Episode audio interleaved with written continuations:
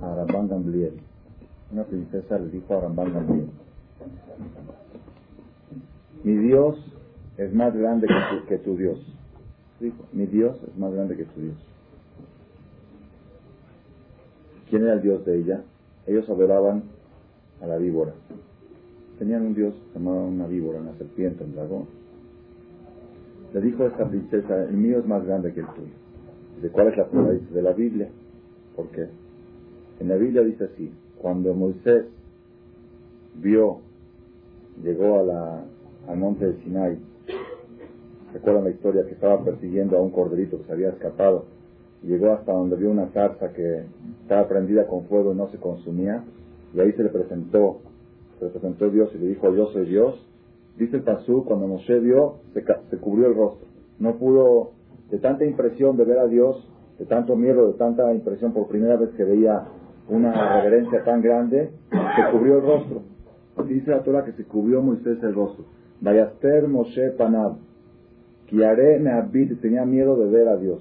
Así dice el Pasuk. Después cuando Dios le dijo avienta el bastón, la avientó y se hizo, la aventó y se hizo una víbora. Dice el Pasuk, Vayanos Moshe mi Panab. Se escapó Moshe de él, de la víbora. Entonces, ¿qué vemos? ¿A quién le tuvo más miedo? ¿A Dios o a la víbora? A la víbora. Cuando fue Dios, nada más se cubrió el rostro, de miedo, de no ver. Y cuando fue la víbora, se escapó, corrió. Entonces quiere decir que tu Moisés mismo demostró que mi Dios es más fuerte que tu Dios, porque de tu Dios se cubrió el rostro y del mío, del mío se tuvo que escapar. Así le dijo la princesa al rabino. Aparentemente está, es un buen argumento. Hay gente a veces que quiere tomar las cosas a su interpretación y agarró un arma fuerte. Y se natural nos demuestra en el mismo tiempo, en el mismo momento, Moisés tuvo dos, dos miedos. Un miedo de Dios, se cubrió dos. Un miedo de la víbora, se escapó. Entonces vemos que le tiene más miedo a la víbora que a Dios. Le contestó Rabán Amliel, mi Dios es más grande que el tuyo. ¿Por qué? Del tuyo se podía escapar, del mío no tenía dónde escapar. Sí es cierto, del tuyo, del mío se, escapó, porque, del tuyo se escapó ¿por qué? Porque se podía escapar. Pero digo, ahí se escapa. Pero del mío, como no tenía dónde escaparse, entonces lo único que pude hacer es cubrirse quiere decir, ah, se oye elocuente y, y, y se oye profundo también, tiene su profundidad. Aquí hay un mensaje muy fuerte, muy fuerte. ¿Cuál es el mensaje? El mensaje es de Dios no hay escapatoria. Lo único que puedo hacer es cubrirte, pero no escapar. Cubrirte para no ver, pero escapar no hay, Él está en todos lados. Esto es una cosa muy importante que tenemos que nosotros saber, que hay mucha gente, mucha gente, subconscientemente, sin decirlo o sin pensarlo, pasan en su vida muchos años escapándose de Dios. Hasta que Dios los arrincona y le dice, aquí estoy. ¿A dónde te quieres escapar Y eso es una enseñanza muy grande. Cuentan, hay una anécdota para dar a entender, cuentan del rey Salomón, todos sabemos que el rey Salomón, Salomón Amelech, fue el hombre más inteligente que hubo en la historia, Vayascam, Nicola Adam, Asher Adama. Moisés fue el más modesto y Salomón fue el más inteligente. No hubo un rey, una persona más inteligente en toda la historia que Salomón Amelech. A tal grado llegaba su inteligencia que él sabía el idioma de los animales y de las plantas. Cuando él oía un ruido de plantas, sabía que se están conversando, están diciendo tal mensaje. Cuando un perro este, ladraba, sabía qué estaba diciendo. A tal grado de inteligencia llegó Salomón Amel. Entonces una vez este, un amigo del rey Salomón le dijo, quiero que me enseñes el idioma de los animales. Quiero saber, enséñame. Cuando dice guau, guau, guau, quiere decir que quiero comer. Guau, quiere decir que quiero pasear. A ver, enséñame, miau, quiero saber el idioma de los animales. Le dijo el rey Salomón, ¿para qué quiere saber? Pues porque es padre, imagínate, no es padre. Así ir por, ir por la calle y oír como un, un perro le dice a la perra, oye, ¿quieres pasear juntos? Vamos a, dar una vuelta, no sé qué. Pero se siente padre y miau, miau, ¿no? pajaritos que se oyen en la mañana. Si entiendes lo que están diciendo, pues es padrísimo. Le dijo el rey Salomón, no te conviene, no te conviene, a ti Dios no te dio, a mí me lo dio, a ti no te lo dio. Señor, enséñame, enséñame, enséñame.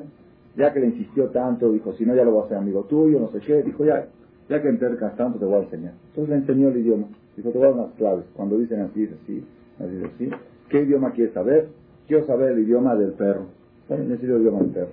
Del gato, le fue enseñando hasta que aprendió. Pasa un tiempo, así cuenta Midrash, una historia verídica. Esta persona estaba, era un hombre millonario. Estaba el Señor acostado en su cama en la noche y oye una plática entre el perro y el gato. Guau, guau y miau, miau. ¿Qué oye que le dicen al otro? Le dice el perro al gato. ¿Sabes qué me enteré? Así le dice el perro al gato. Me enteré de que mañana se va a morir, se van a morir las gallinas del gallinero del patrón.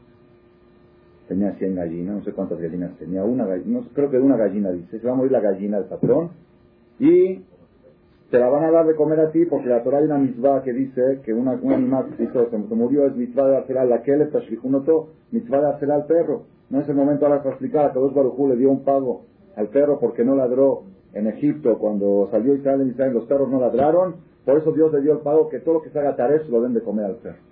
Entonces le dijo la gallina, mira, le dijo el, el, gato al perro, mañana te van a dar a ti este, la gallina que se va a morir del patrón. Por favor, vamos a compartir. Esto yo que se va a morir la gallina. ¿Cuánto cuesta una gallina? Me cuesta 50 mil pesos, por ejemplo. Agarró, se paró a las 9 de la noche, era judío, se paró. Yo no voy a perder una gallina. Salió, ¿quién quiere una gallina en 20 pesos? A todo el mundo se la arrebataron. Al otro día dice, oye, la gallina que vendiste se murió. Yo te la vendí viva. ¿Ya? Me salvé. ¿Viste que valió la pena aprender el idioma de los animales? Muy padre. Al otro día, vuelvo otra vez a platicar el gato con el perro y dice, ¿sabes qué? Me enteré que mañana se va a morir la vaca del patrón. Ya, una vaca es un, son no sé cuántos, 200, 300 kilos de, carne, te la van a dar, vamos a hacer un banquetón. Este oyó eso, se paró, buscó, vaca, ¿cuánto cuesta una vaca? Dos millones de pesos. Una vaca en 500 pesos, ¿quién quiere? Ah, todo el mundo. Al otro día, oye, se murió la vaca. Yo te la vendí sana. Qué padre que aprendí el idioma de los animales. Al otro día, y así fue, cada día le iba diciendo una cosa, el Señor iba. Un día le dijo, ¿sabes qué? Me enteré que mañana, mañana se va a incendiar todo el, toda la residencia del patrón y van a estar todos confundidos, todos vamos a poder entrar a la cena y agarrar lo que queremos, no sé qué. Este señor se va a incendiar la casa. Fue la noche, una casa que valía una residencia de un millón de dólares. Se vende residencia en 200 mil dólares. ¿Quién quiere? Yo, pero ahorita de contado, sí, de contado. Un, este, un notario, traje un notario de urgencia, esto, firmaron un contrato a las 12 de la noche. Ahí están 200 mil dólares de contado el señor vendió su casa y se fue a vivir a un, a un hotel. A la vea, ¡uh, bomberos, son fuego! Cenizas quedó de la residencia. Oye, ¿qué pasó? Es mala suerte tuya. Yo, yo te la vendí bien, pues, ¿qué, ¿qué culpa tengo que se incendió? Y este señor estaba feliz. Qué bueno que aprendió el idioma de los animales. Les iban pasando los días, los días, pero él, él llevaba siempre consigo su perro y su gato. Le están salvando la economía. Imagínate uno que un gatito le ha hecho antes, mañana va a subir el dólar. Fue y cambió todo su dinero, vendió su gato en dólares. Bravo, al otro día, bravo, este gatito me lo lleva a todos lados, ¿verdad? Entonces, ¿qué pasó? Compró una nueva casa, esto, una nueva casa, ¿eh? y se llevó su gato. De repente oye que el gatito le dice al perro, ¿sabes qué? Me enteré que mañana se va a morir el patrón y van a estar muy desesperados y vamos a aprovechar a entrar a la cena con el Se paró, como todas las noches se paró a vender, ¿a quién va a vender la gallina la vendió, la vaca la vendió, la casa la vendió, todo vendió, ahora ¿quién vende? Entonces fue desesperado, desesperado, no sabía dónde ir, ¿a dónde fue? Ahora sí con Hassan, cuando estábamos desesperados con Hassan, yo con Shlomo, oye, ¿qué pasó? ¿Para qué me enseñaste el idioma de los animales? Si tú me pediste, tú me insististe, yo te enseñé. Dice, bueno, pero explícame qué tiene que ver, que, que, que, una cosa con la otra. Dijo muy sencillo. Cuando Dios manda un problema a la persona, una pérdida de una gallina, esta que la persona toma un mensaje, una recapacitación, Dios quiere lograr un objetivo. Logró el objetivo, se terminó, adelante. No logró el objetivo, tú la evadiste, pues vino otra más fuerte para lograr el objetivo. Al final, al final, cuando Dios vio que ya no había forma de lograr el objetivo, tú sabes que no hay manera, me lo llevo a Él. Entonces dice, si tú no hubieras sabido el idioma de los animales, te hubiera muerto una gallina, hubieras pensado qué pecado habré hecho, quizá robé acá, quizá engañé acá, corriges lo que hiciste, ta, ta, ta, el mensaje lo recibiste, adelante, todo sigue normal. Esa es, esa es la idea que queremos exponer en el momento de ahora, que la persona nunca se puede escapar de Dios. Nunca se puede escapar de Dios. Una vez le preguntaron a un jajam, a un rabino, si es bueno hacer seguro de vida. Si es bueno hacer seguro de vida. Pues ya saben que hay mucha discusión en esto. La gente muy intelectual dice, claro, hay que tener protegida a la familia. La gente más sentimental dice, no, ¿qué seguro de vida? Seguro de muerte, de vida. Alguien te garantiza que vas a vivir. Si te mueres, te dan dinero. Eso no es seguro de vida, es seguro de muerte. Nadie quiere pensar en la muerte. Entonces, hay mucha filosofía con esto. Una vez llegó un, señor que vende pólizas y me dijo, yo le voy a explicar a Vino que la persona tiene que hacer seguro de vida. ¿Por qué seguro de médico se hace? ¿Por qué seguro médico haces? También es pesimista, te vas a enfermar. ¿Para qué? ¿Por qué piensas que te vas a enfermar? No, porque eso, que porque eso es un problema que tú lo vas a sufrir. Entonces, como tú lo vas a sufrir, te quieres asegurar. Pero el seguro de vida, como tú ya no lo vas a sufrir, lo vas a dejar el problema a otros. Entonces, por eso no quieres hacer seguro de vida. Eso demuestra egoísmo.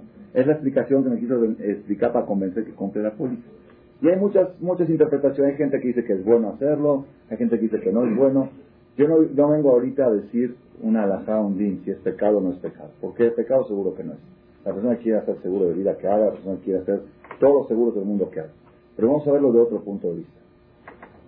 Dice el dice el Hadonish, hay veces Dios quiere mandarlo a Leno un golpe muy fuerte a una persona. Llega Roshaná Kippur, le quiere hacer algo duro.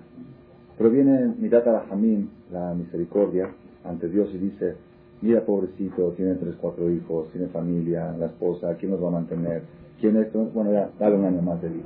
No me, aunque él no merece, digamos, vivir, pero la familia merece tener un padre que los mantenga. Si el hombre los protegió con medio millón o un millón de dólares, ¿verdad o no? Entonces vienen de Ataraján y dicen, oye, pero ¿quién nos va a mantener? ¿Cómo nos va a mantener? Cuando se muera van a vivir mejor que ahora. Con lo, que le va a dar el seguro, van a vivir mejor que ahora. Entonces ya quitó una causa más para que Dios le dé vida.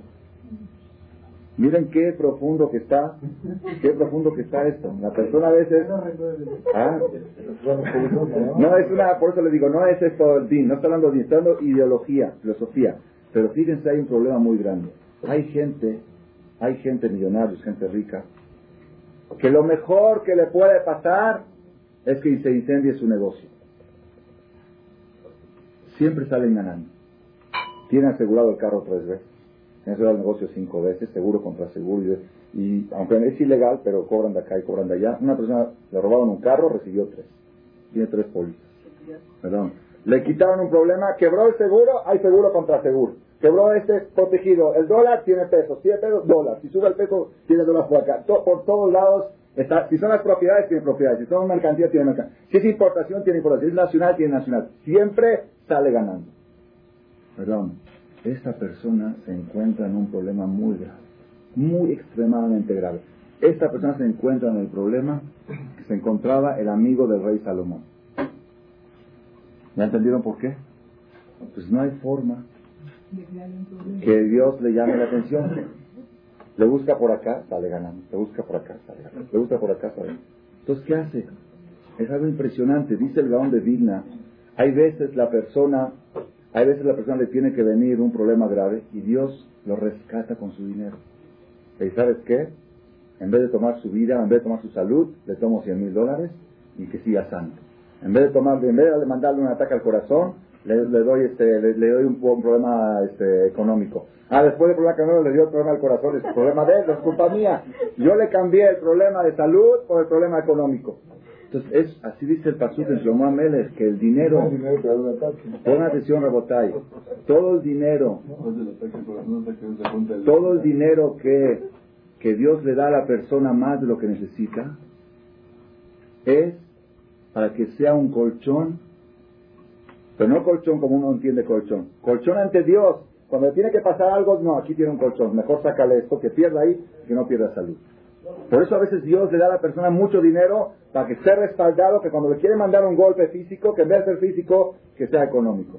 Pero esa persona se protege de todos lados. Dice el Gaón de Vina algo impresionante. Cuando Dios no puede quitarle el dinero a la persona de ninguna manera, se va más fácil quito a la persona del dinero.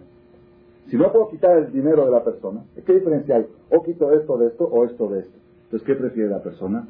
No es bueno estar tan protegido. La persona que se protege demasiado se encuentra muy desprotegida. Y la persona que deja lugares que está desprotegido, esa es su protección. ¿Ya entendieron cómo está la cosa? Otra vez. La persona que se protege demasiado, de repente, ¿qué protegió demasiado? Protegió su patrimonio, pero se desprotegió a sí mismo. Y la persona que, desprote que se deja un poco desprotegido su patrimonio, se creó una protección para sí mismo. ¿Por qué? Porque ese, ese, esa desprotección es un lugar donde Dios le dejó lugar a Dios. ¿Sabes qué? Dios, si tiene un problema, mejor que sea un asalto. Si tiene un problema físico, que sea una devaluación. No que sea esto. Deja, deja por todos lados. Pero si se protege, hay gente que tiene seguro contra todo. Hay seguro contra devaluación, que no sabían, ¿no? Sí, hay gente que lo que sea sale ganando. Esa gente está en un peligro muy grave. Y eso es el Musar, esa es la introducción con lo que empezamos. Que le preguntó, ¿quién es Dios más grande, la víbora o Dios? Aquí se cubrió el rostro y aquí se escapó. De la víbora se pueden escapar. Pero de Dios no se pueden escapar. Entonces, ¿qué tiene que hacer la persona? La persona ya que no se puede escapar. Entonces, ¿qué tiene que hacer la persona? Dice, me quiero escapar, ¿qué hago? Entregarse en manos de Dios. Vuelvo al tema de la semana pasada. La semana pasada explicamos qué es tefilá. Todos creen que tefilá quiere decir pedirle a Dios que resuelva mis problemas. Eso no es tefilá. Eso no es tefilá. Dijimos, los problemas vienen para que te relaciones con Dios. Los problemas vienen para crear una unión. ¿Cómo se crea la unión? ¿Cómo se crea la unión en un matrimonio? Aunque algunos no están de acuerdo. ¿Cómo se crea la unión en un matrimonio? Cuando hay dependencia. Cuando hay dependencia uno del otro, hay unión. Y cuando hay autosuficiencia cada quien por su lado, eso provoca la separación. Igual pasa la persona con Dios. ¿Cómo se crea la unión en el matrimonio entre el hombre y el creador? Cuando hay dependencia. Cuando hay autosuficiencia, entonces ahí se provoca la separación. Y eso es un una enseñanza muy grande. Una persona me dijo que la mujer tiene que estar todo el tiempo dependiente del hombre, es una esclava, rabotai. La mujer que no depende de su marido va a depender de otras cosas. Del psicólogo, del psiquiatra, del este, del otro, del boliche, de. Depende de miles de cosas. La persona, ponga atención qué profundo que está esto. La persona, Dios la creó dependiente. Dios, no existe una persona sobre la tierra independiente. Todas las personas. Nada más, ¿para qué creó Dios la dependencia? Para que cada quien sienta que no se puede sentir muy seguro. Siempre depende. Depende de sus amistades, depende de la sociedad, depende del creador. Cuando la persona enfoca su dependencia a otras cosas, a otras cosas, ahí empieza a caer en algo que se llama idolatría. En algo que se llama idolatría. Y quiero avanzar un poco en este punto. El día domingo me habló una persona que viene a rezar aquí que se puede avisar a su papá que está en el hospital. Un hombre de 60 años. ¿Qué pasó? Le agarró palpitaciones, el corazón, el pulmón. El balón de emergencia estaba en la noche. Por favor, si puede decir unas palabras. Que está deprimido, que está angustiado, que esto, que los problemas, que asuntos. Entonces fui allá. Recé por él. El señor ya estaba bien, hablaba bien, estaba, había familiares alrededor y este, empecé a decir un poquito de, de Musar, que la persona no se debe preocupar y que es así. Musar, enseñanza, ya no recuerdo cómo leer. Entonces, una de las personas, una de las personas que estaban ahí, una señora mayor, dice, Rabino, ¿verdad lo principal es la salud?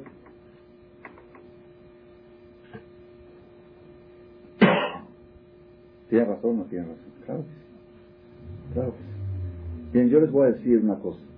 Hay varias maneras de enfrentar situaciones difíciles.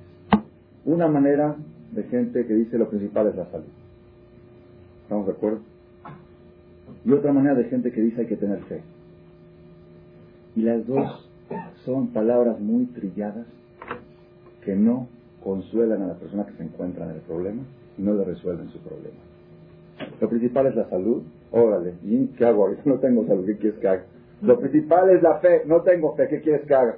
¿O qué, qué es feo? ¿Entendieron cómo está la cosa? Dicen fe, dicen salud, dicen esto. Palabras que las repiten otra vez todo el tiempo. Después que yo di una conferencia ahí de 20 minutos ahí en el hospital, me dice lo principal es la salud. Entonces, ¿para qué habla ahorita 20 minutos? Ya sabemos que lo principal es la salud.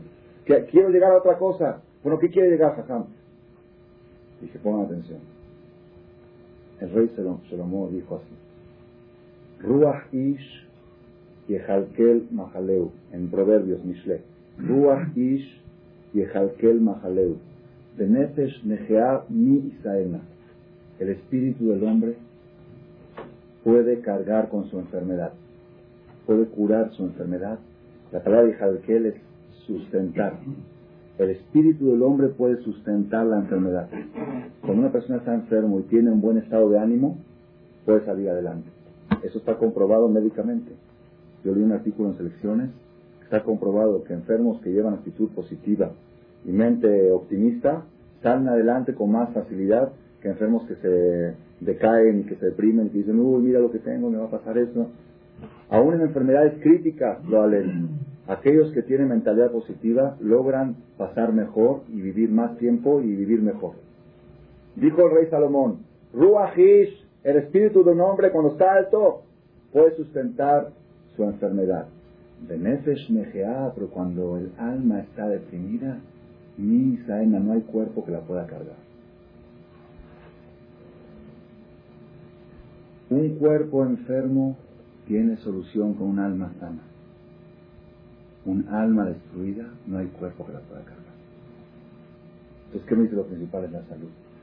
¿De qué sirve la salud física si adentro está destruido?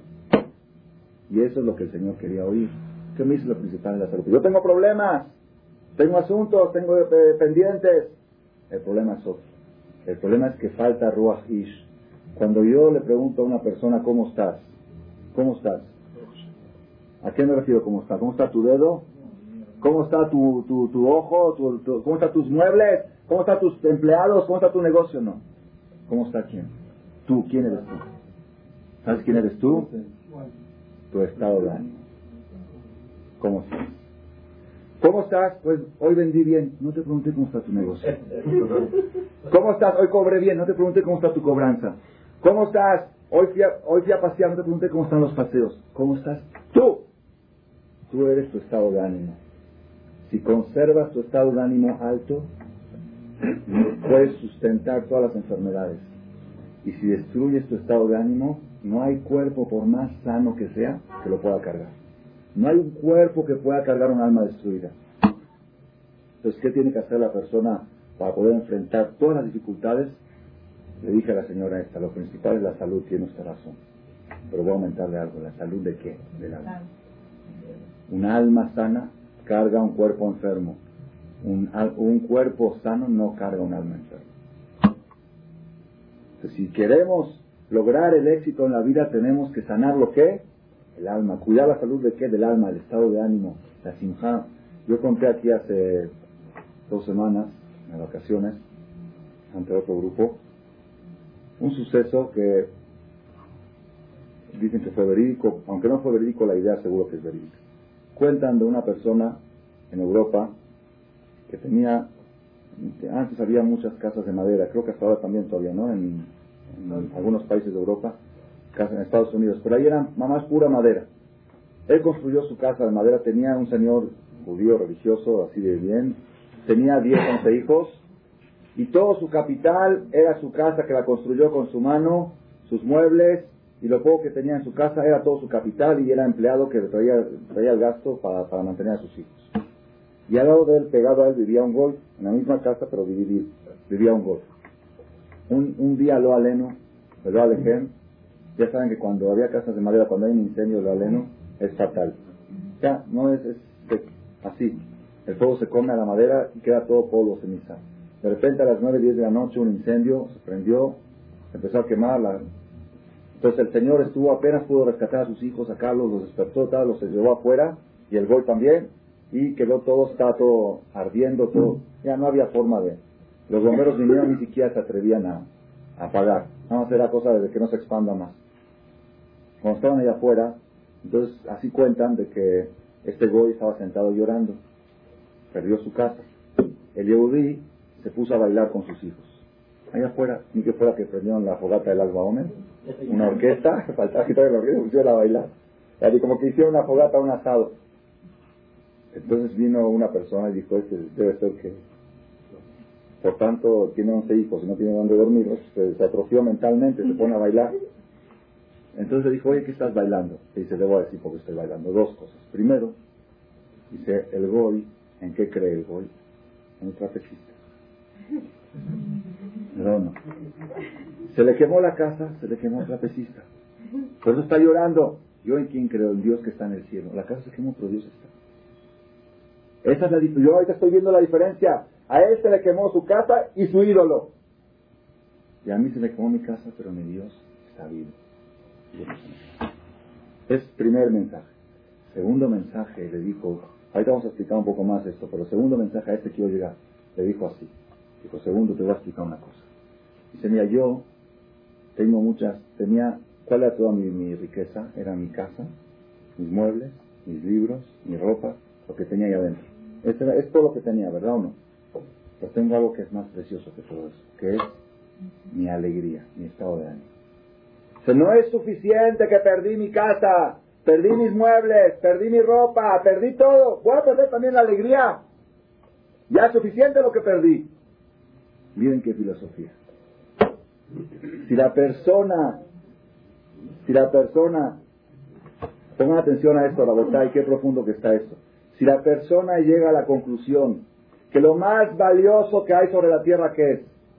¿Qué dicen todos? ¿Qué es lo más precioso que tiene uno? Todos dicen la vida, ¿no?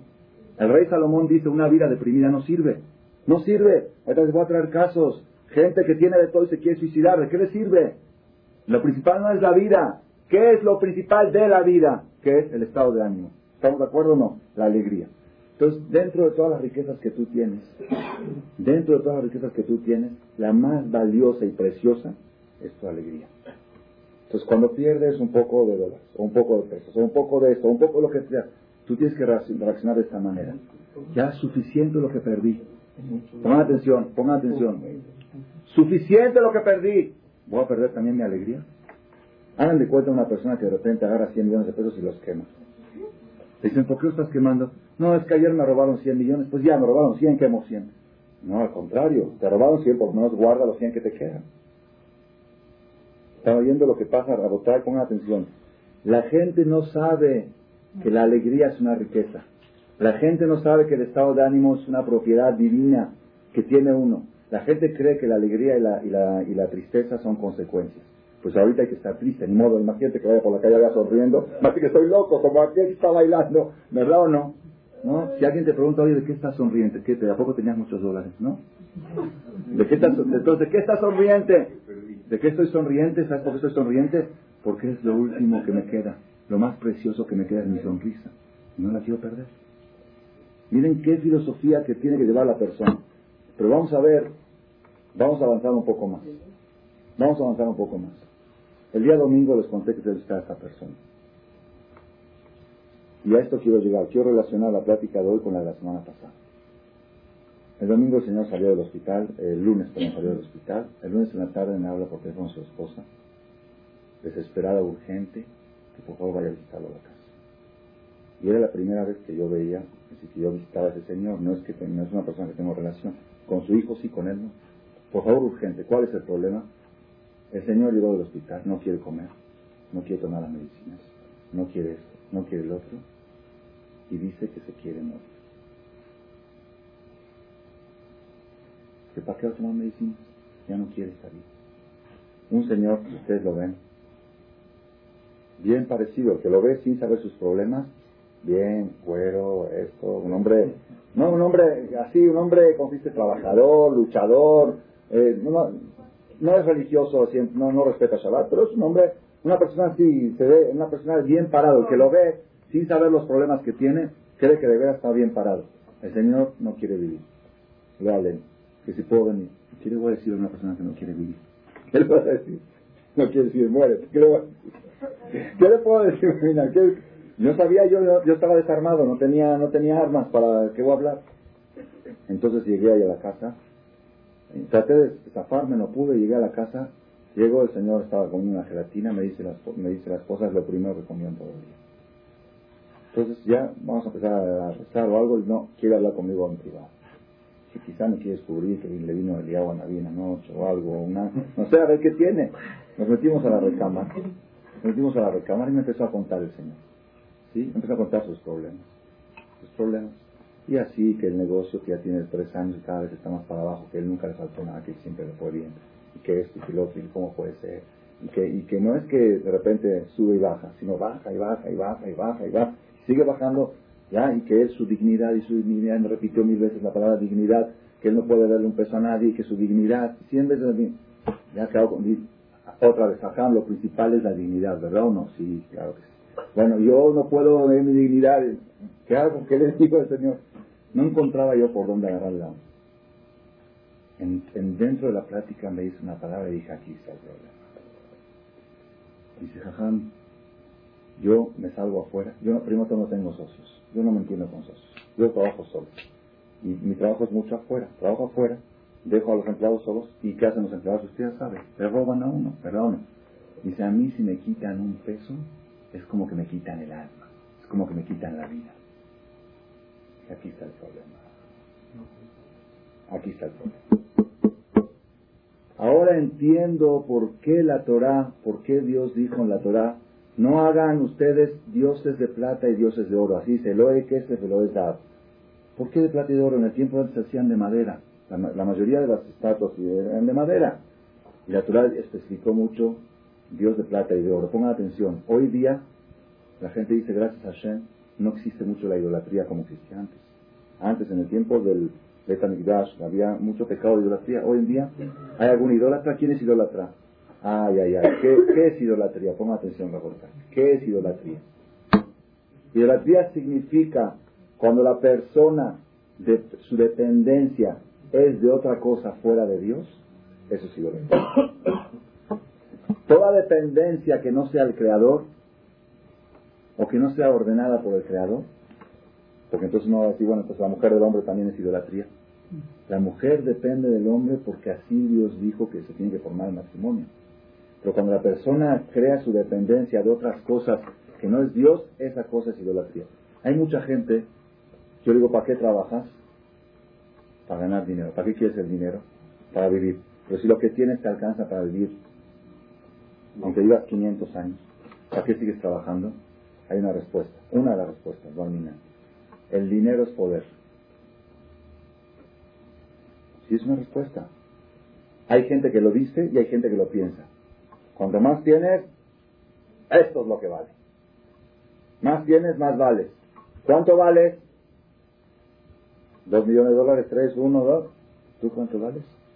En tu negocio vale quizá, tu casa vale, tú no vales eso. Pongan atención, y cuando la persona cuelga su dependencia en cosas externas al Creador, eso se le llama idolatría. Y por eso Dios escribió en la Torah, no hagas ídolos de plata, ídolos de oro. Sabía Dios que iba a haber generaciones, que ya no iba a haber muñecos y esas cosas, pues la gente iba a adorar a otra cosa, ¿qué? A las riquezas. La gente siente que el dinero es poder. Una persona me contó, él es hijo de un multimillonario aquí en México. Y me, contó las riquezas que tiene. Ahorita fui a hablar con él hace una semana. Me dijo que él nada más de 220 millones de dólares. Así, pero me lo dijo como si nada. Y yo también hice como si nada. Hay que ponerse a la par. Porque yo debo 220, pero vos salí adelante, no se preocupe, ¿no? yo, yo, le fui a pedir y a una de acá de mil dólares. Me dice, no, es que debo 220. Y dije, pues 220 y yo le paso uno. Entonces, esta, esta persona me contó que su papá es un hombre muy rico, todo, me contó cuál fue el día más trágico, trágico para su padre. Este señor, hace unos años, tenía un hijo, lo aleno enfermo, un hijo de 14, 15 años enfermo. Cuando empezó la enfermedad, el papá dijo, los mejores doctores del mundo van a atender a mi hijo. Y si hay que construir un hospital especial para él, lo va a construir. Así un nivel muy alto de riqueza. Y así es que llegó con los mejores doctores y trajo los doctores de Suiza y los doctores de acá y los de allá, por todos lados. Una vez una persona le dijo, ¿por qué no acudes con algún... Tenía una enfermedad delicada, era una enfermedad, una enfermedad mala. Entonces este, le dijo, ¿por qué no acudes con algún rabino? Ya, no creo, eh, ya. Aquí la gana, yo, los doctores, eh, la medicina está muy avanzada. Pasaron dos años y llegó el día trágico. ¿Cuál fue el día trágico? El día que llegó el mejor doctor, se supone, del mundo en ese, en ese ramo y le dijo, hasta aquí llegó la medicina. Y aquí en adelante no vamos a hacer nada. Se necesita un milagro de Dios. Ese día fue desesperante para el papá.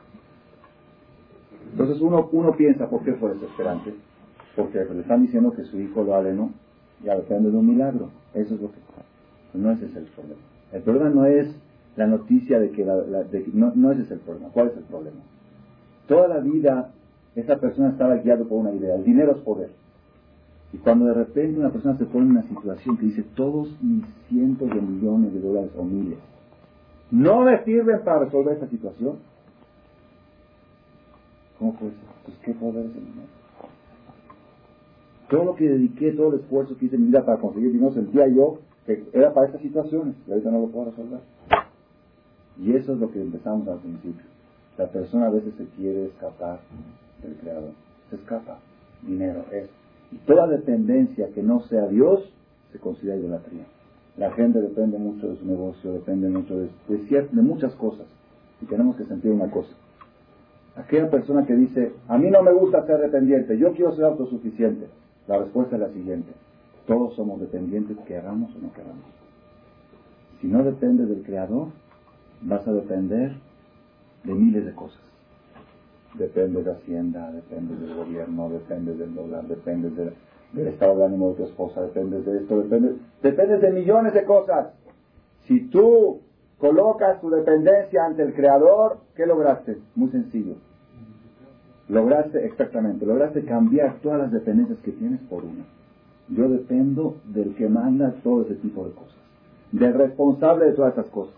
Entonces la persona siente una tranquilidad muy grande. Pongan atención, la botella. La dependencia que no es de Dios, la dependencia que no es de Dios, provoca impotencia, provoca inseguridad y al final provoca angustia.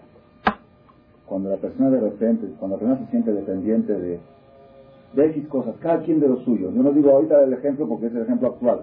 Una persona que su, que su felicidad, que su estabilidad, que su estado de ánimo, todo, todo depende de qué, haz de cuenta, del estado de, de la moneda, por ejemplo, si depende de eso, esa persona acaba en la angustia. ¿Por qué? Porque se siente impotente, se siente indefenso. Y todas esas cosas provocan angustia. Pero cuando la persona cambia todas las dependencias por una, yo sé que no existen casualidades. Yo sé que nada viene solito. Yo sé que hay un creador. Aquí el problema no es, el problema no es fulano o mengano. Aquí Dios decidió mandar tal problema. Terminó. El problema no es, no toca agarrar con él. Hay una Gemara que dice, en Masejet Sotá, dice así. La Gemara trae 18 cosas que van a suceder en la época pre-mesiánica, que la podemos utilizar como indicio de que estamos en la época mesiánica. Así dice la Gemara. 18 cosas van a suceder de Ikvata del Shihal. Ikvata del Shihal quiere decir en los talones del Mesías. Los talones que cuando ya está, ya mero en la puerta van a suceder 18 cosas. Dice la Gemara así. No leer todas porque el tiempo no lo permite. De Beikvot Mashiach, en los tiempos premesiánicos, primero que todo, Hutzpa y Azge. El descaro va a crecer. Va a haber mucho descaro la gente va a ser muy sinvergüenza.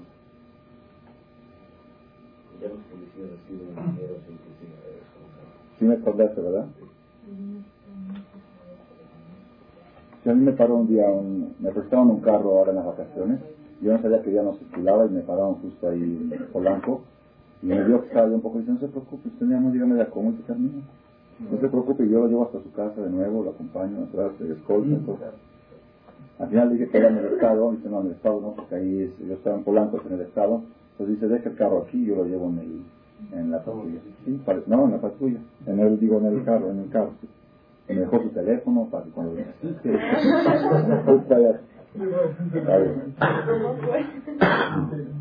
Beikvot Mashiach, estas son las cosas que van a suceder. Jutzayas que, segundo, Yoker y Amir, la carestía crecerá. Habrá mucha carestía.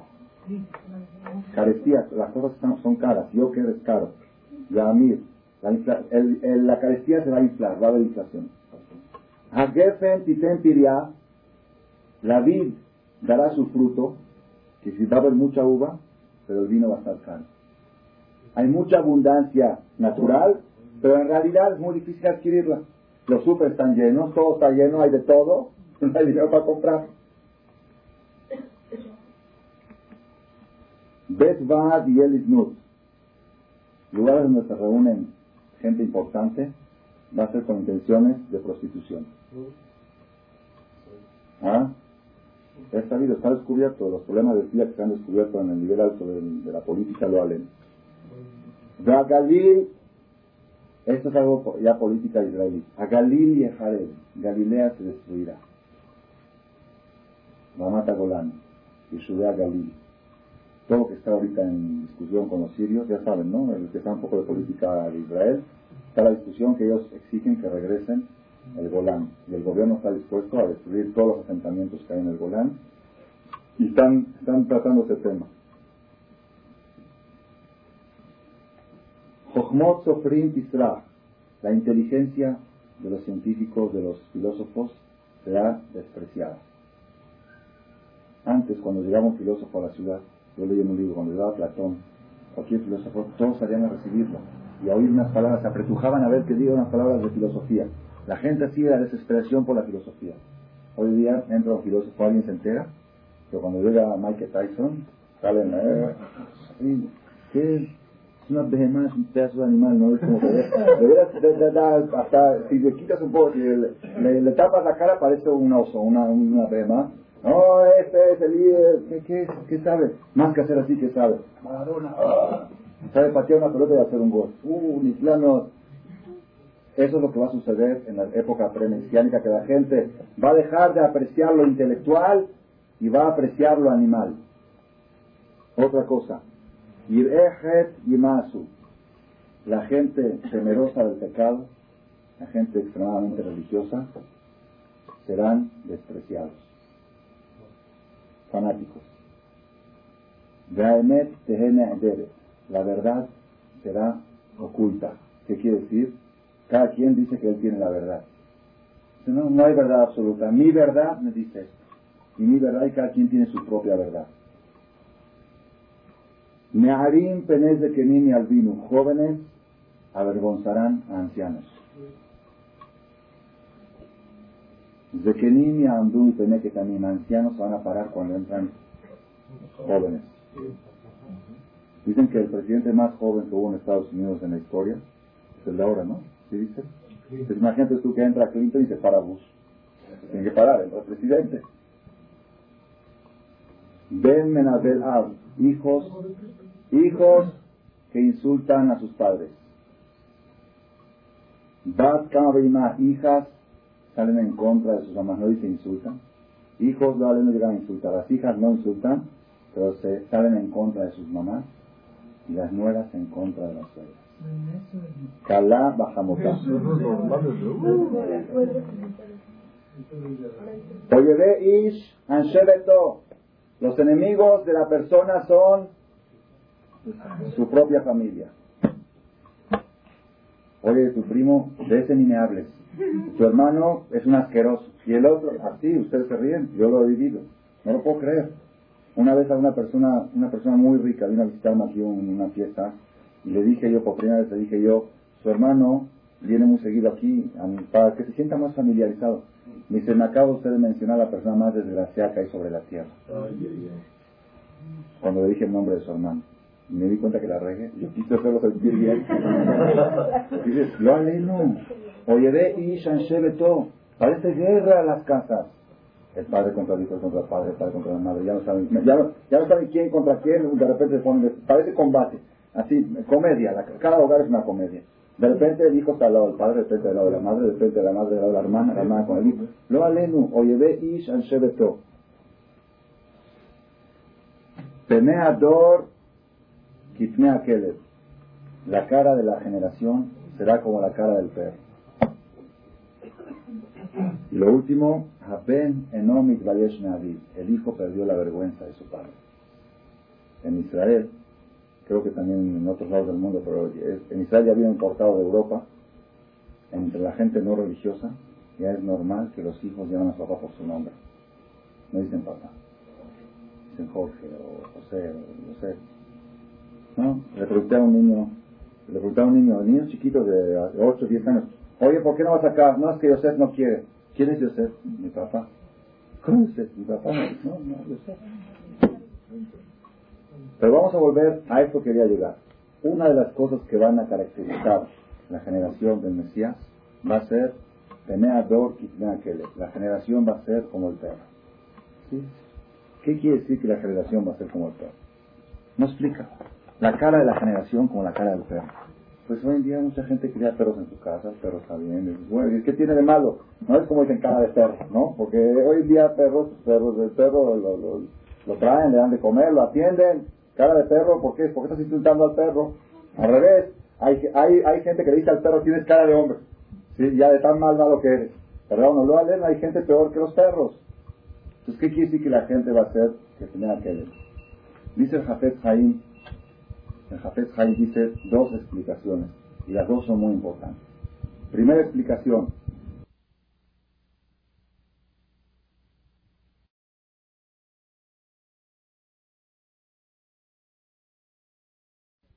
El que ve caminando al perro adelante y el patrón atrás y no entiende, no entiende cómo van las cosas, ¿qué dice? Vamos a un niño. Cuando ve que dice, pues el perro dirige al patrón, porque el que va adelante se conduce. Yo voy adelante, es un guía, el guía va adelante. ¿Quién es el guía? El perro. El perro lleva al patrón. ¿Ah? El perro lleva al patrón, el perro lo dirige al patrón. Donde... Pero cuando llega a la esquina, el perro se voltea atrás el patrón le hace así, se voltea para allá aunque aparentemente el perro va adelante, pero ¿quién es el que está dirigiendo? El que está atrás. O sea, así van a ser los dirigentes de la comunidad, los dirigentes del mundo en los tiempos del Mesías. Aparentemente ellos dirigen, pero ellos se voltean atrás a ver qué quiere el pueblo y eso es lo que hacen. No hacen lo que deben de hacer, no hacen lo que va a traer más votos. Es la democracia. La democracia. Que los gobiernos no hacen lo que entienden que deben de hacer, sino hacen lo que el pueblo quiere, no lo que se debe, no es el dirigente. Esa es una explicación, no es el momento ahora. La segunda, eso quería llegar. ¿Qué quiere decir que la gente va a ser como el perro? Cuando ustedes le avientan algo a un perro, un palo, por ejemplo, le avientan a un perro, ¿qué hace el perro? Muerde el palo. Agarra el palo, lo corre y lo muerde. Entonces investigaron por qué hace eso. Pues porque el palo le pegó, se está vengando. El perro cuando ve un palo que le pega, pues muerde el palo. ¿Cuál es el, error de ese perro? ¿Cuál es? El palo no te pegó. Tienes que morder al que aventó el palo. Tienes que, tienes que pensar quién te lo aventó. No, no, no fíjate en el palo. Pongan atención, Rabotay. Todo lo que sucede, todo lo que sucede en la vida, en todos los niveles, sociales, económicos, políticos, familiares, en todos los niveles, todo lo que sucede, lo manda uno. ¿Quién es? El creador. Todos son palos de Dios. ¿Qué va a hacer la gente? En vez de acudir a la raíz del problema, se agarran del problema. En vez de pensar, en vez de pensar, alguna vez le preguntaron a un niño, ¿quién nos da la leche? Ah, dijo el lechero. Yo me acuerdo en Argentina, había un lechero yudí, se llamaba, un, lechero ahí famoso yudí, que hacía Jalab Israel, ¿saben que Jalab Israel? La leche supervisada por yudí. Entonces él iba al tambo, tambo lo dicen aquí también, al, rancho, ¿ah? Ahí le dicen tambo, aquí le dicen rancho. Iba al rancho y ordenaba la leche, ordenaba la vaca, la vaca. El señor, el señor de veras, de veras, era un señor extremadamente gordo, extremadamente, algo fuera de lo normal. Iba en su, en su camioneta o algo y llevaba sus cestas de leche de 10 litros, iba a las casas y ponía en la olla, así al estilo antiguo. Entonces una vez preguntaban en la escuela, en la escuela religiosa, esta preguntaban quién da la leche, dice, dijo el nombre del Señor, sí. Y todos se rieron porque el señor muy gordo que parecía de veras. Ahora, ¿qué pasa? ¿Qué pasa? Pongan atención. Pongan atención, Rabotán. Pongan atención. La persona, la persona cuanto más inteligente es, sabe ver más las causas de las causas. El niño chiquito, él ve quién le da la leche, el lechero. Cuando crece un poco más dice, no, el lechero la trae, pero ¿quién se la da al lechero? Pues se la da el, el ¿cómo se llama? Se la da el, el, granjero. El más inteligente que le dice, ¿quién se la da al granjero? Pues la vaca. Más inteligente que dice, ¿y quién se la la vaca? Pues come, pa no, come pasto. ¿Verdad o no? Pongan atención, Rabotay. Esto es un punto muy, muy importante. Muy, muy importante para todos. La Gemara dice, en Masejes de la Pot, dice así. Esta Gemara puede aplicarse muy actual. Dice así. Rabuna, Rabuna era un jajam que tenía almacenado, pongan atención, Rabunat Akifule Arba Meat está en Berajot Hea Mudbet. Rabunat se la vinagraron 400 barriles de vino. Ustedes que antes, ¿cómo se almacenaban las riquezas? No había bancos que daban interés, ni que cobraban interés. ¿Cómo se almacenaban las riquezas? El vino. El vino es interés. Porque lo pones vale 100, ahora que vale 120. Cuanto más añejo es, vale más. la forma de almacenar riquezas era, una de las formas era vino. Tenía 400 barriles de vino, era todo su capital, se había ahorrado toda su vida, de repente se la vinagraron. Subieron sus alumnos, Rabbi Udá y sus demás alumnos subieron para consolarlo. El jajam estaba muy triste porque había perdido todo su capital en un segundo. Subieron para consolarlo. ¿Cómo lo consolaron? Le dijeron, jajam, a ver, investigue qué pecados hizo, por qué le vino eso. Así le dijeron los alumnos al maestro. Entonces les dijo, les dijo el maestro a, los alumnos, ¿acaso ustedes sospechan de mí que yo hice algún pecado? Entonces le contestaron los alumnos, ¿acaso tú sospechas de Dios que te va a mandar un problema sin causa? Dijo el babino, todo aquel, permito que me hagan un análisis, un diagnóstico todo aquel que encuentre alguna cosa mala que yo hago, estoy dispuesto a aceptar. Les permito a mis alumnos que me hagan un estudio.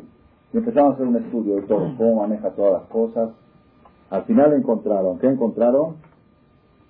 Que él tenía un empleado comisionista que trabajaba los campos. Antes acostumbraba que estaba un empleado comisionista. Le ponías a trabajar tu campo y toda la producción se lleva hasta el 30%. El 30% se lo lleva el empleado y el 70% se lo lleva se lo lleva este, el dueño. Así era algo, o 30 o 40, depende cómo quedaba en el trato. Eso se llama Aris, empleado comisionista. Y hay en la Torah, dinim, leyes, qué cosas le corresponde al empleado y qué cosas le corresponde al patrón. En qué cosas tiene participación el empleado y en cuáles no. Entonces hay, una, hay, hay cosas que sí, las ramas, las hojas, esto, la, la, la basura, el abono, todas esas cosas. Entonces hay, hay una cosa que la Torah dice que sí le corresponde al empleado y tú no se la estás dando. Tú no le estás dando al empleado las ramas de la uva, algo así, las ramas, no la uva. Las ramas, algo que, que sí le tenías que dar el 30%, no le estás, ¿cómo? Si tenía un valor económico y tú no se lo estás dando al empleado. Entonces él les dijo a ellos, este empleado es un ratero, se lleva el 80% de la producción. A este quieren que le dé las ramas, todo el día me se la pasa robándome. Le dijeron los alumnos, ah, entonces el refrán que dice la gente, ladrón que roba ladrón, 100 años de perdón. No, si él roba, es problema de él. Porque el otro te roba, tú no tienes derecho a robarle. Como dijimos la semana pasada, si el otro te roba, tú no te quito nada. Si tú robas, estás haciendo un pecado. El robar no es quitar, el robar es el pecado de robar. Si el te robó, él tiene su paquete ahí arriba. Tú vas y le privas a él lo que le corresponde según la ley de la Torah, estás robando. El Jajam aceptó el reproche de sus alumnos, agarró, hizo la cuenta, el balance de todo el año, cuánto valían esas ramas, y le dio a su empleado su participación en 30%. Y hay discusión, hay algunos que dicen de que el vinagre se volvió a hacer vino, y hay quien dice en el Talmud que de repente hubo escasez de vinagre y subió el precio del vinagre al precio. Entonces, que pongan atención, Rabotay. Pongan atención a qué quiero llegar, a votar. Pongan atención. Si hubieran venido científicos a investigar por qué se avinagró el vino del Jajam, ¿qué hubieran dicho? El lugar donde estaba hacía mucho calor, había humedad, una bacteria, un este, un el otro, todo, ¿verdad o no? Dijimos, ¿qué diferencia una persona normal de un científico? ¿Qué es un científico? El científico es el que analiza las causas de las cosas. Nosotros, digamos, cuando nosotros vemos un árbol, ¿qué vemos en el árbol? Vemos el tronco, las ramas y las hojas. El científico ve las raíces también. Y más científico ve las sustancias que absorbe las raíces de la tierra. Y más científico Cuanto más ves las causas de las cosas, más científico eres, ¿verdad o no? Eso es algo muy sencillo. Ahora pongan atención. Vinieron los alumnos de Jajam y le dijeron, sí es cierto, eh, se avinagró el vino por una bacteria, se avinagró porque hacía mucho calor, se avinagró porque había humedad. Muy bien, allá ¿Pero por qué vino esa bacteria? ¿Por qué había humedad? ¿Por qué hizo calor? ¿Sabes qué? Ya, ahí, ¿qué quieres que, eso ya no tengo respuesta, la naturaleza, ¿qué quieres que te diga? Ahí no hay respuesta. La Torah es científico de los científicos. La Torah te dice la causa de todas las causas. La primera causa que ni un científico puede llegar a ella. Los científicos llegan hasta un lugar y se preguntan bueno, ¿y esto por qué? Sea, ah, ya está aquí, así la naturaleza, ¿qué quieres que te diga? Tú le preguntas a un científico, ¿por qué el aceite prende? Pones una mecha y enciende. Porque el aceite tiene este, esto y esto y esto y esto y eso es lo que prende. Muy bien. ¿Y por qué esos materiales que tiene el aceite son, este, son combustibles? Pues así es la naturaleza. Bueno, ahora, pues ya di que no sabes si se terminó, ¿para qué dices que sabes? No, es que yo soy científico, llego más allá. Cuanto más allá llegas, pongan atención, los alumnos del Jajam le dijeron, claro que sí, claro que hubo calor, claro que hubo bacterias, pero ¿quién mandó el calor? ¿Quién mandó las bacterias? Una persona va a la tienda, compra un queso, lo trae a la casa, cenan rico de queso, le hace cena a su esposo, al otro día se para el hombre o la mujer con dolor de estómago. Toda la noche le está doliendo el estómago, empieza a pensar, quizá que, hice algún pecado a esto, comitaré esto, empieza, empieza a remorder la conciencia. Piensa aquí, ¿por qué Dios mandó este dolor de estómago? Llega el otro día con el doctor, le toca así, de pescado o queso. Sí. ¿Sí? Queso. se terminó. Se acabó el problema. Antes él pensaba, ¿por qué Dios me lo hizo? ¿Por qué me está pasando esto? Quizás es un mensaje, quizás tengo que aprender algo. Se resolvió el problema. Pescado o queso. Muy bien. Yo no digo que no es pescado queso. Pero ¿quién le metió a tu esposa la idea que cuando fue a comprar diga ese queso quiero? ¿Y quién le metió la idea que te cocine ese queso? ¿Y quién le metió la idea que lo guarde en tal lugar que en ese lugar se echó a perder? ¿Ya me entendieron? Esa causa de las causas únicamente la Torah la puede decir. La ciencia no llega hasta ahí. Y eso es lo que tenemos que aprender, Rabotai. La cosa, temea do no agarrarnos de los palos, sino pensar en quién manda el palo. No pensar ni en, hay gente que piensa que si no, que por esto, que por el fulano, que maldito se machemó, dijo, por. No hay machemó, no hay maldito, no hay nada. El problema es, el problema es Dijo, dijo el Rab Hades, Shelika, mi maestro, dice así. Una persona, esto me lo dijo el primer año de casado, yo le pedía consejos para sacar, para el matrimonio, como consejos. Entonces me dijo así, que tú tienes que saber, cuando tú llegas a tu casa, después de un día muy duro, que tuviste de X cosas, y llegas, y encuentras a tu esposa de mal humor y te recibe y te dice, hey, que llegas tarde, y que esto, y que lo otro, y que por, y por qué no me hablaste por teléfono, y, y dice, ay, no, dice, si es, si es que sucede. No pasa, no pasa. No pasa, ¿verdad? En México no pasa. Entonces para otros países. Dice, hay dos maneras de reaccionar. Una manera de reaccionar es una persona tranquilo que le dice, bueno, mi vida, mira, es que no te hablé porque estoy muy ocupado con las cosas. No, pero tú siempre es igual. Fíjate, sí, tienes razón, te pido disculpas, ya lo esto, lo otro. es una manera de reaccionar. Pero esa es bastante buena, ¿no? Para Hashem, ojalá que tengamos toda esa fuerza. La otra es No es suficiente todos los problemas que tengo en el negocio y llego a la casa y también tú estás de mal humor, ¿qué? Me voy. así enojado, eh. se voltea, se entra al cuarto, avienta la puerta y se echa la cama. Ahora no voy a cenar. Se enojó. Es otra forma de reaccionar. ¿Estamos de acuerdo? Hay dos caminos. Entonces, la persona buena actúa de la primera manera. La persona que no, que no, tiene, que no estaba bien educado actúa de la segunda. Dijo el Jajam Hades, hay una tercera forma de actuar, que es muy poca gente la sabe. Muy poca gente. Y si la gente lo sabría, podría resolver cientos de problemas de Shalom Dijo Rabá así, que le diga a la esposa, espera un momento, que se meta en un cuarto, que cierre la puerta, que lea un capítulo de Salmos y que diga, Dios, ¿qué pecado hizo hoy para que mi esposa esté ¿Qué pecado hizo ella? Yo, que cuando tu esposa, así es. y cuando la persona dice, pruébalo, y lo vas a comprobar que se resuelven los problemas. Todo lo que sucede con la mujer en el hogar es reflejo de alguna cosa que hizo el hombre. Y la mujer misma, así es, es algo Ya puede parar, ya puede parar las mujeres.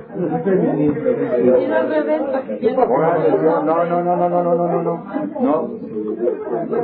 La Gemara dice, Masejes que tu voz, no voy a decirlo ahora porque es, es, es corto el tiempo, la Gemara dice, Masejes que tu voz, si se enferma la mujer, es mala suerte del hombre. Si se enferma el hombre, no es mala suerte de la mujer.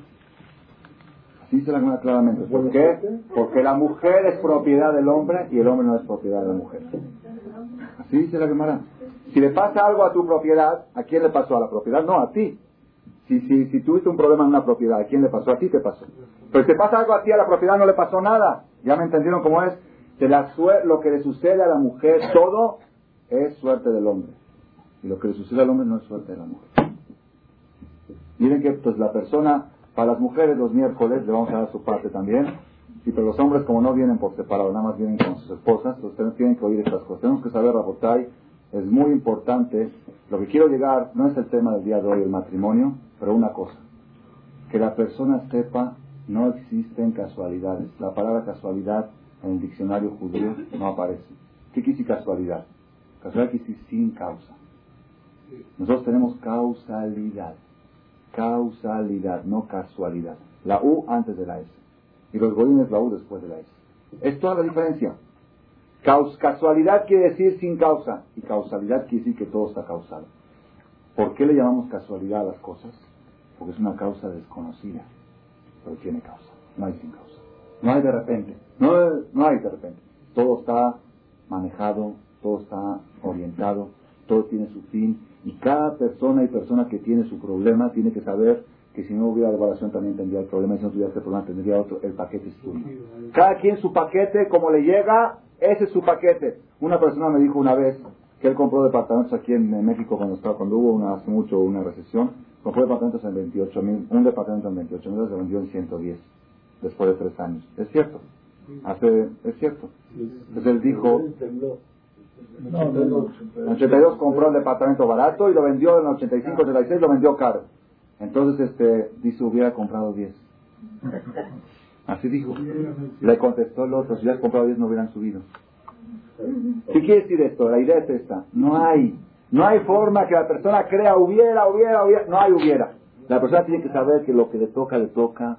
Y hay una causa de todo y todo. No hay, no hay, no hay, el que se maneja así, pongan atención, el que se maneja de esta manera, que enfoca todo hacia Dios, vive más tranquilo, duerme más tranquilo. La persona tiene que saber, el hombre, principalmente el hombre, entra a su casa, está prohibido que traiga los problemas a la casa. Antes de tocar la puerta se quita el saco y junto con el saco todos los problemas. Dejarlos allá afuera y entrar adentro sonriente. ¿Qué pasó? Bien, Dios, bien, bien. Trae, ¿Traes dinero? Bueno, espérate, es que te va a...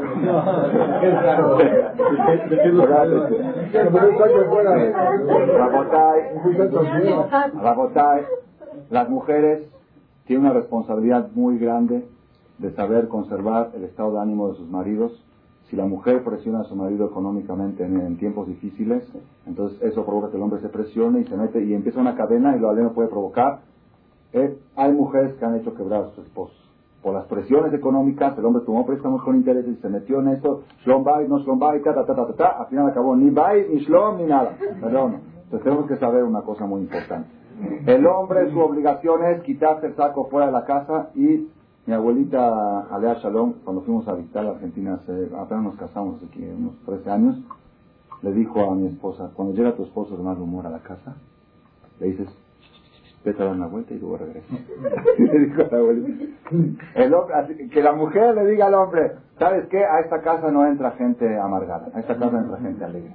Si tienes mal humor, échate un, algún regaderazo de agua fría en algún lado y luego te metes. Pero el hombre, el hombre no necesita,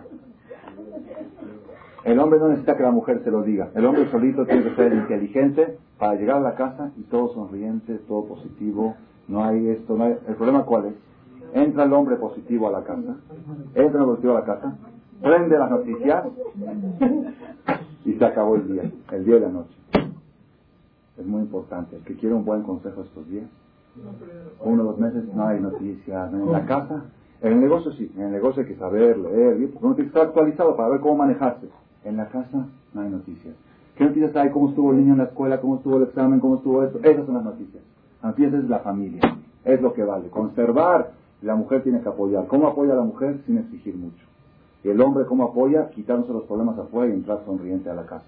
Si logramos conservar el estado de ánimo, entonces podemos considerarnos multimillonarios. ¿Por qué? Porque lo más precioso que tiene el hombre sobre la tierra es su estado de ánimo. La Gemara dice, respeten, le dijo un rabino a sus alumnos, respeten a sus mujeres para que se hagan ricos, que se millonarios. Vino una persona, le dijo a Jajam, yo la respeto y no me dice millonario, dice, quiere decir que no la respeta. Porque la persona que respeta a su mujer en su casa, respeta, no nada más quererla, quererla también, pero respetar. La persona que sabe respetar, entonces siente lo precioso que tiene en su casa y se siente multimillonario. Ah, no tengo dinero, pero soy millonario. Tengo un hogar, tengo una casa, tengo felicidad, tengo todo lo demás es independiente. Y eso, todo lo que está sucediendo es una señal para que nosotros recapacitemos cuánto estamos dependientes de otras cosas. Cuánto dependemos de, como aquel que dijo, me quitan un peso, me quitan mi alma, me quitan mi vida, Barminan. Pobre de aquella persona que el dinero es su vida, pobre de aquella persona. La vida es la vida, el placer es el placer, la alegría es la alegría, la persona tiene que conservar. Y cuando uno dice, bueno, pero ¿cómo si tengo tantos problemas? Tiene que, tiene que reaccionar así, no es suficiente los problemas que tengo encima, el problema de mi depresión, ¿me voy a deprimir? Ya, suficiente lo que tengo, voy a estar alegre. ¿De qué estás alegre? Pues estoy alegre, es la alegría. La alegría no, no hace falta causa para estar alegre, hay que estar alegre. Eso es lo que tenemos que, yo sé que no es fácil, es muy fácil hablar, yo también no crean, todos, todos tenemos nuestros, nuestros momentos difíciles, nuestras debilidades, pero tenemos que luchar. Tenemos que luchar la vida, tenemos que superarnos. Las categorías de las personas se demuestran en momentos difíciles. En momentos normales todos son iguales.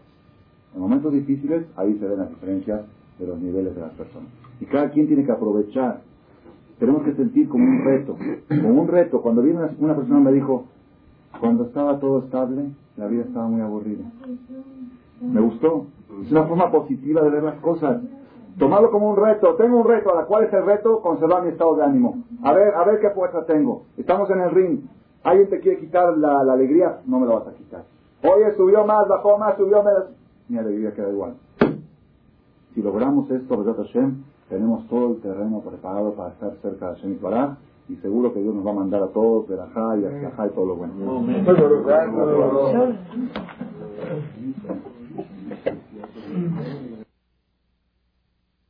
Gracias por su atención a este shiur del Rav Malek.